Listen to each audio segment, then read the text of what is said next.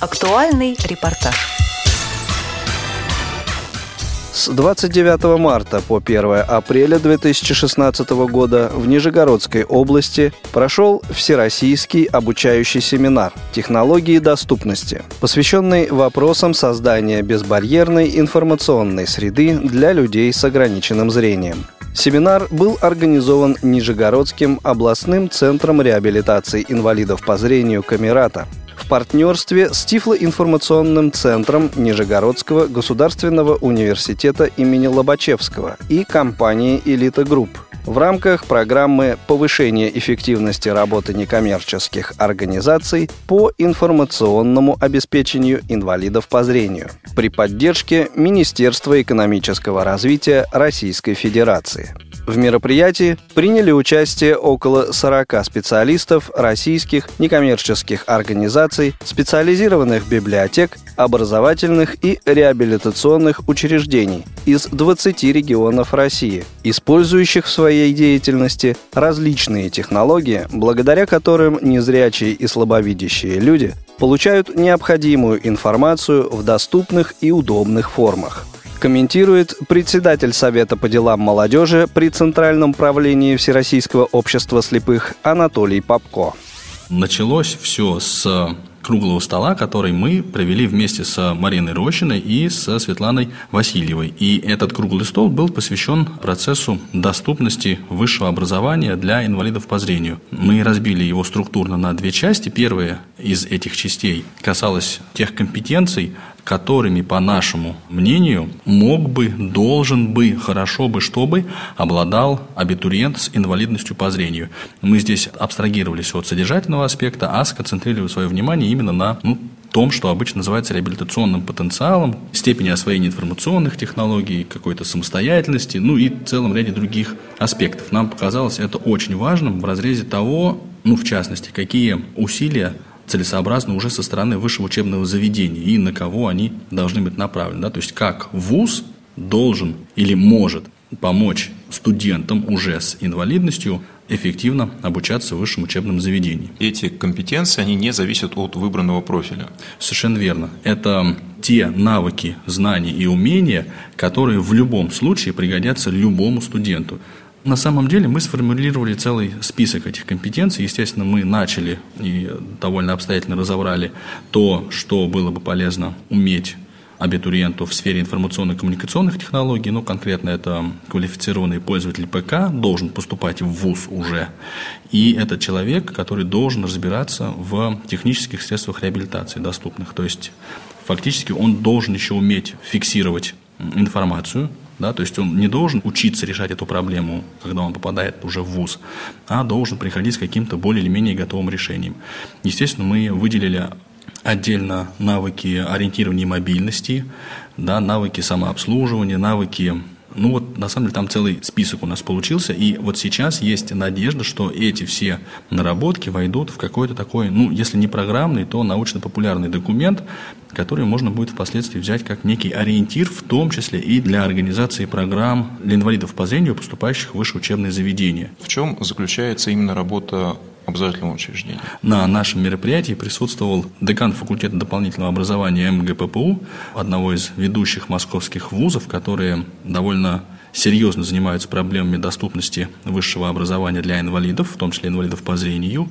И вот он как раз освещал эту проблему с точки зрения высшего образования. Мы подходили к вопросу с точки зрения ну, нашего контингента, в хорошем смысле этого слова, а он с точки зрения высших учебных заведений и отчасти даже органов государственной власти, которые вот регламентируют сферу высшего образования. И он говорил, что сейчас есть очень важный посыл на повышение доступности высшего образования.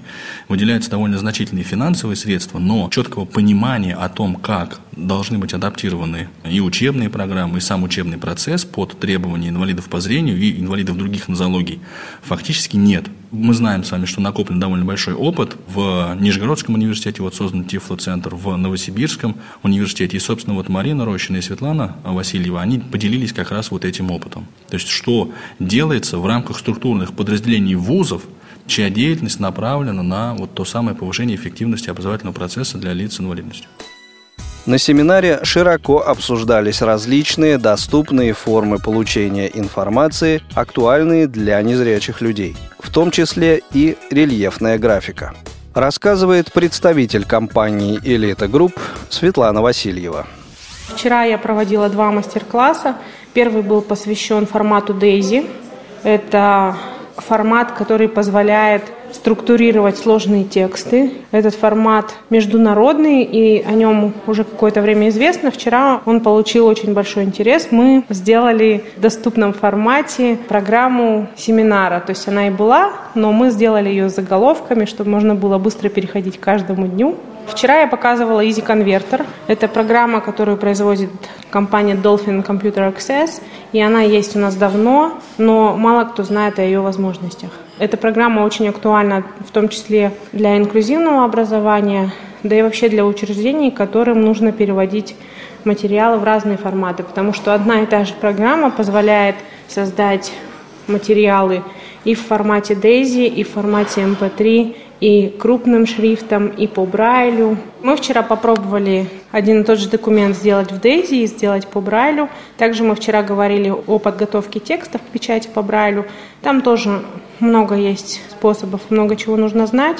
А сегодня мы будем говорить о разных способах графического представления, то есть э, как подготовить материалы в рельефной графике. И мы будем демонстрировать программу. Это наша разработка компании Elite Group, называется LPX Print.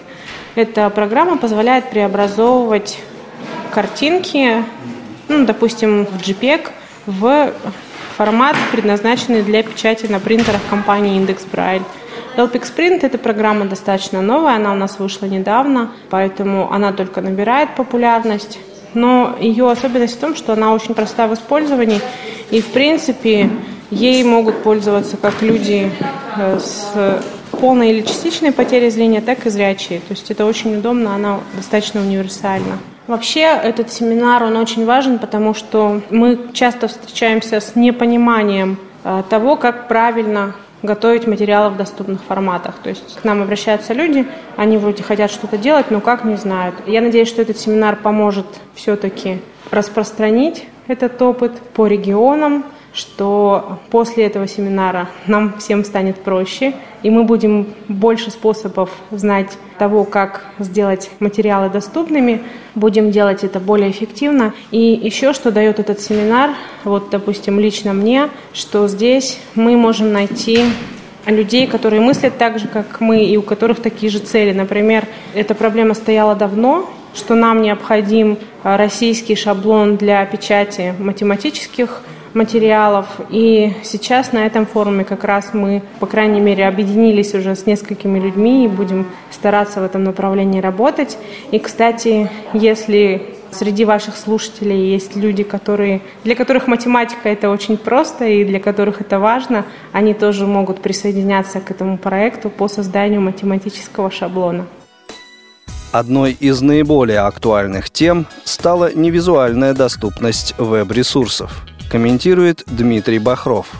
Ваше выступление было посвящено доступности веб-ресурсов. Расскажите о этом поподробнее, как строилась, в принципе, беседа, и какие цели вы ставили, и были ли они достигнуты в ходе конференции. Ключевым фактором беседы являлось то, что мы, люди с проблемой зрения, воспринимаем информацию не так, как зрячие, и это порождает проблемы именно с доступностью. Мы обсуждали на конференции варианты решения данных проблем, причем как с пользовательской точки зрения, так с точки зрения разработчиков, участников и, э, естественно, сотрудничество с государственными органами на этот предмет.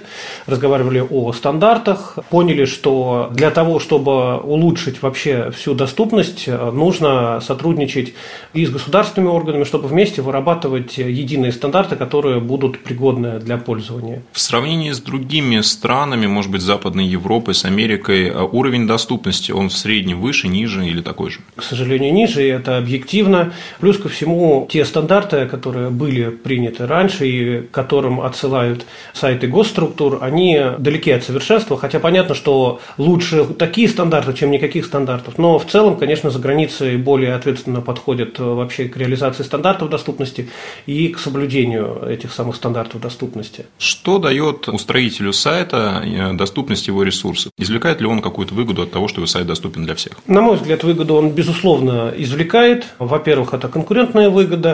Он может сказать своим конкурентам, что вот мой сайт доступен, я сделал, а вы не сделали.